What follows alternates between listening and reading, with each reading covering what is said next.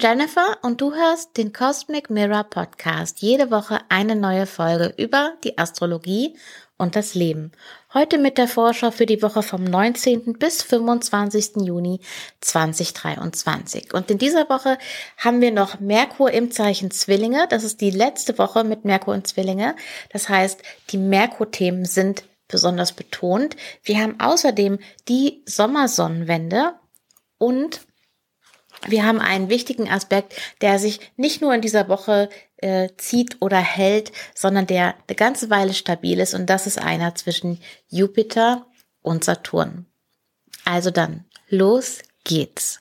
Schön, dass du wieder da bist. Ich hoffe, du bist gut in den neuen Mondzyklus gestartet. Ich muss ja sagen, für mich war der ja, interessanteste, stärkste, herausforderndste Tag letzte Woche der Freitag.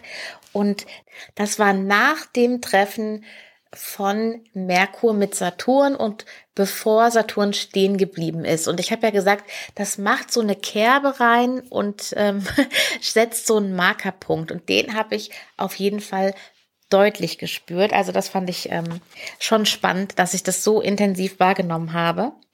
Jetzt in dieser Woche spielt Saturn auch eine große Rolle, also auch über diese Woche hinaus, denn wir haben jetzt einen harmonischen Aspekt, eine Verbindung zwischen Jupiter und Saturn. Und dazu ist wichtig zu wissen, dass Jupiter und Saturn ja beides Planeten sind, die eher langsam unterwegs sind. Jupiter braucht für einmal um den Tierkreis zwölf Jahre und Saturn braucht 29,5 um die 30 Jahre. Die beiden Planeten haben natürlich auch einen Zyklus miteinander und der beträgt 20 Jahre von einem Treffen zum nächsten. Und mit Jupiter und Saturn ist es so, dass sie sich immer für 200 Jahre im gleichen Element treffen. Und da hatten wir 2020 im Dezember das letzte Treffen von beiden. Das hat ganz am Anfang vom Zeichen Wassermann stattgefunden und das war ein besonderes Treffen, weil es eben ja der finale Übergang war vom vorherigen 200 Jahre Zyklus Erde in den neuen 200 Jahre Zyklus Luft. Und du kannst dir das quasi vorstellen wie ein Neumond. Äh, ein neuer Zyklus beginnt, wenn die beiden Planeten aufeinandertreffen und dann ist die Entwicklung, kannst du dir auch ähnlich vorstellen wie die Mondphasen. Also du hast ein, eine Saat, eine, ein Anfangspunkt, sagen wir mal, der beginnt bei diesem Treffen, also der begann im Dezember 2020. Und jetzt, seitdem die beiden Planeten nicht mehr im gleichen Zeichen sind, können sie sich quasi nicht mehr sehen oder konnten sie sich in den letzten Jahren nicht mehr sehen. Und jetzt, seit Saturn eben im Zeichen Fische ist und Jupiter jetzt im Zeichen Stier, seitdem haben die beiden quasi eine Verbindung. In der traditionellen Astrologie ist das so, dass es auch eine von Zeichen zu Zeichen Verbindung gibt. Das heißt, normalerweise spreche ich ja immer über die äh, drei Grad Regel, so diesen äh, Bereich, in dem die Planeten miteinander interagieren. Das ist auch jetzt der Fall, dass die jetzt besonders intensiv interagieren. Aber diese Verbindung besteht auch einfach nur, weil Saturn im Zeichen Fische und Jupiter im Zeichen Stier ist und das eben in der Harmonie zueinander ist. Wir haben also ein Erdzeichen Stier und ein Wasserzeichen Fische und Erde und Wasser zusammen ist in der Regel fruchtbar. Und noch dazu haben wir eben Saturn und Jupiter, die sich hier gegenseitig tatsächlich unterstützen. Also das, was jetzt vielleicht sichtbar wird oder was du jetzt in die Wege leiten kannst, woran du jetzt weitermachen kannst, was sich jetzt festigt, das ist ein solides Fundament.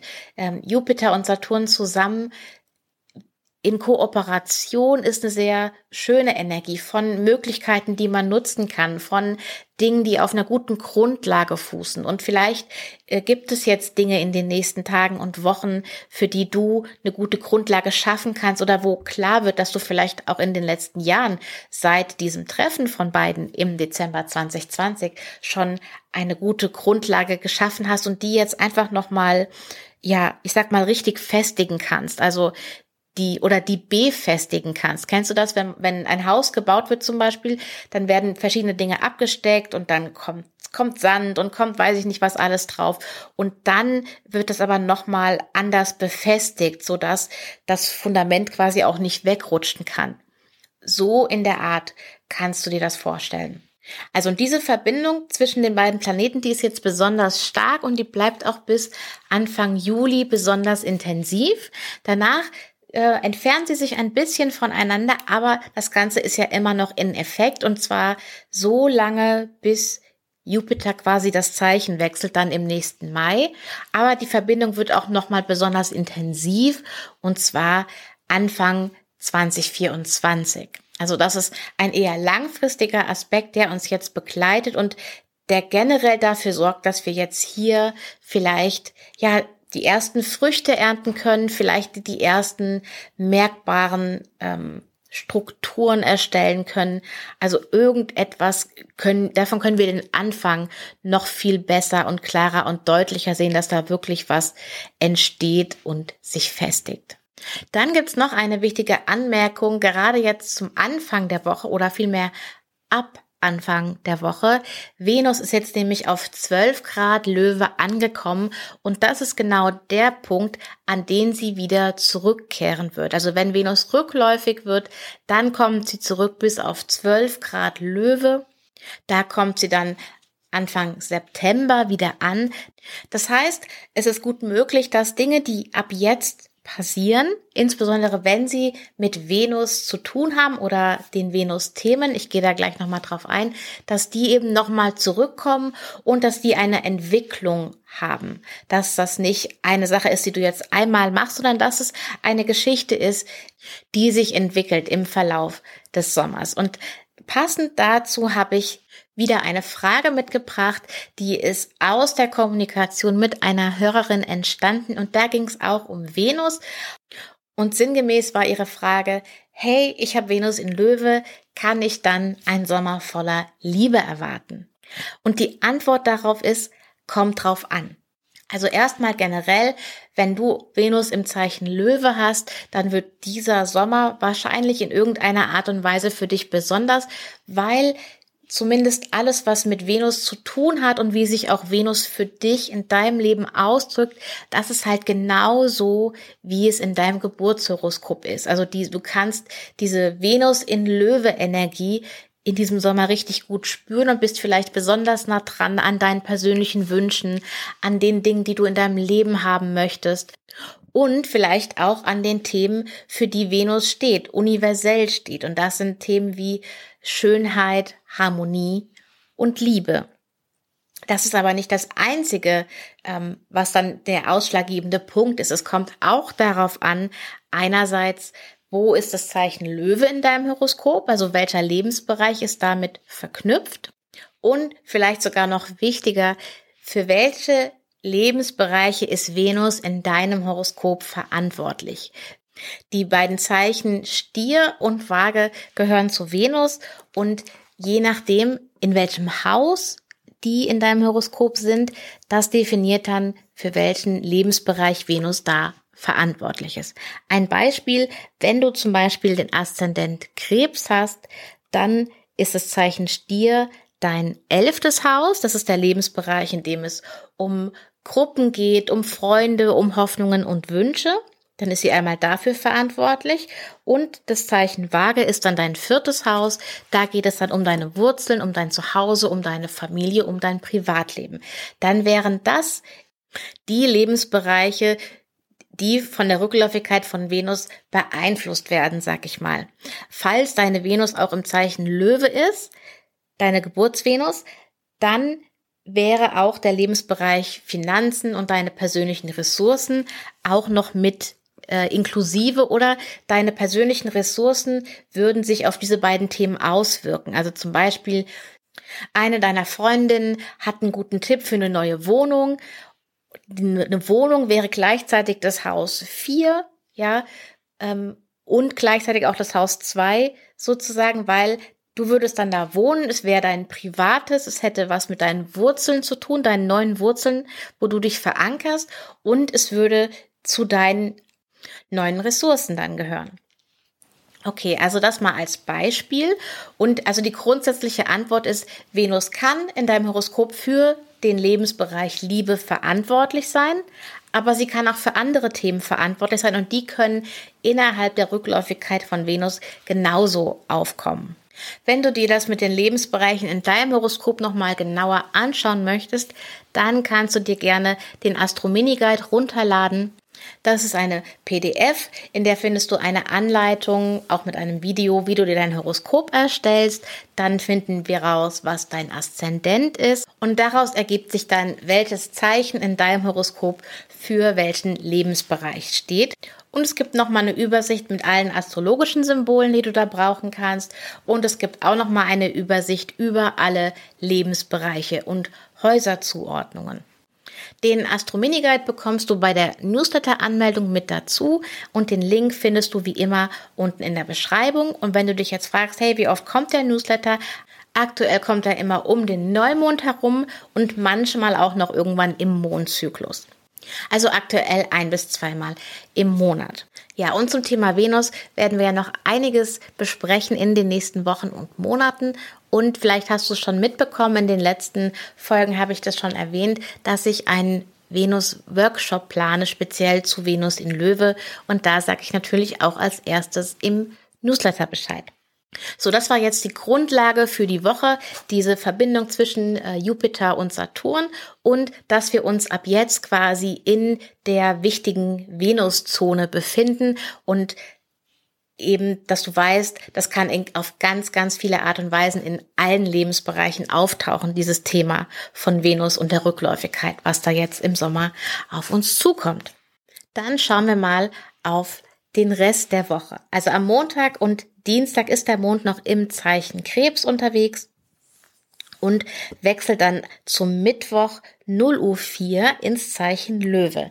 Ähm, der Mond im Zeichen Löwe interagiert natürlich wieder mit vielen Planeten, nämlich erstmal Venus und Mars, die ja beide im Zeichen Löwe sind, plus wieder die Planeten im Zeichen Stier. Das ist aktuell noch der Mondknoten, dann der Jupiter und Uranus. Also der Mond im Zeichen Löwe ist gut beschäftigt. Das heißt, die Tage haben wieder eine stärkere Energie, vielleicht aber auch Herausforderungen. Und wir haben noch zwei spannende äh, Dinge am Mittwoch. Auf der einen Seite haben wir eine Harmonie zwischen Merkur und Mars, Merkur in Zwillinge und Mars in Löwe.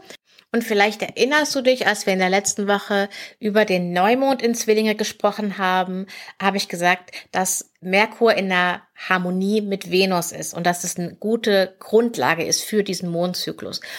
Und Merkur jetzt in Verbindung mit Mars, da geht's eben tatsächlich auch darum, etwas zu tun, zu handeln. Und wir können diese gute Merkur in Zwillinge Energie, die mit Kommunikation und Technologien und Vielseitigkeit zu tun hat, die können wir dann hoffentlich besonders gut umsetzen.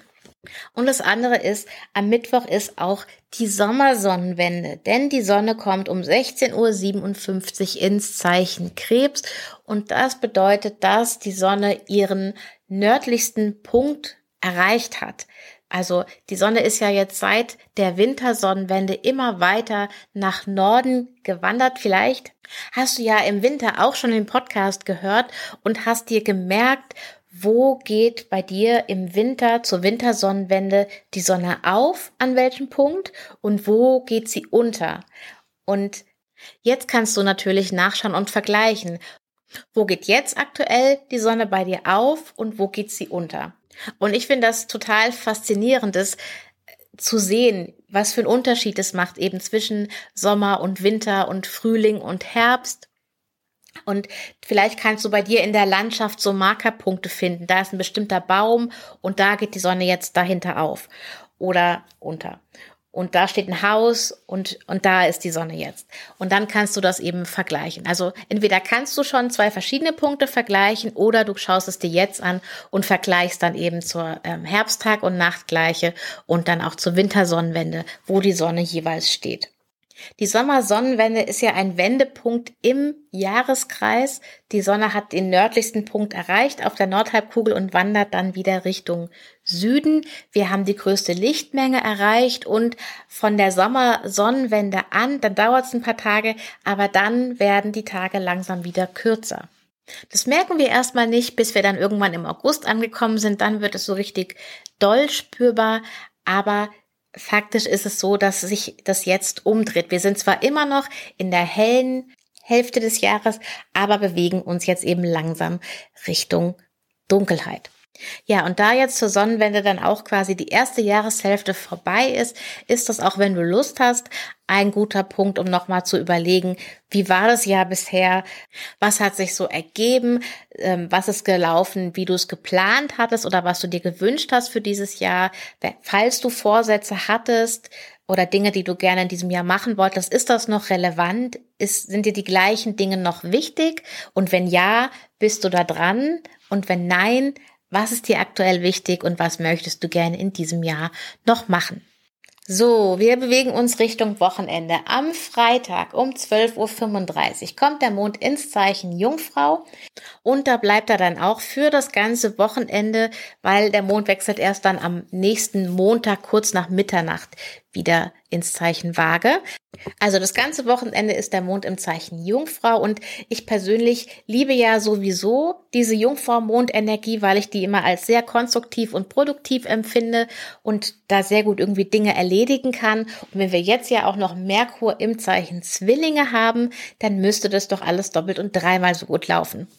Der Mond im Zeichen Jungfrau macht auch viele Verbindungen, also es ist durchaus auch bewegt, allerdings zum größten Teil harmonisch bewegt. Wir haben Verbindungen zur Sonne in Krebs, wir haben Verbindungen zu Jupiter, zu Uranus, zu den Mondknoten im Zeichen Stier und wir haben auch die Verbindung zu Saturn, die ist exakt am Samstagnacht 3.07 Uhr. Und direkt danach ist natürlich dann auch die Verbindung zu Jupiter, weil ja gerade auch diese Saturn-Jupiter-Verbindung vorhanden ist, über die ich am Anfang der Folge gesprochen habe. Also alles in allem, glaube ich, wird das ein gutes Wochenende, schon durchaus bewegt, aber dann zum Sonntagabend auch kommt der Neptun-Aspekt wieder mit rein und dann ist es, denke ich, auch ein bisschen entspannter. So, das war's für diese Woche. Ich sage danke, dass du da bist. Danke, dass du zuhörst. Wenn dir die Folge gefallen hat, dann freue ich mich, wenn du den Podcast abonnierst und gerne auch weiterempfiehlst. Ich freue mich auch immer über Nachrichten und schreiben kannst du mir deine Frage oder auch einfach, wie du gerade die Energie erlebst. Entweder auf Instagram, da findest du mich unter cosmicmirror.astro oder du kannst mir auch eine E-Mail schreiben an hallo at cosmic-mirror.de. Ich wünsche dir eine tolle Woche und eine schöne Sonnenwende. Vielleicht feierst du ja auch. Und dann hören wir uns einfach in der nächsten Folge wieder. Bis dann. Ciao.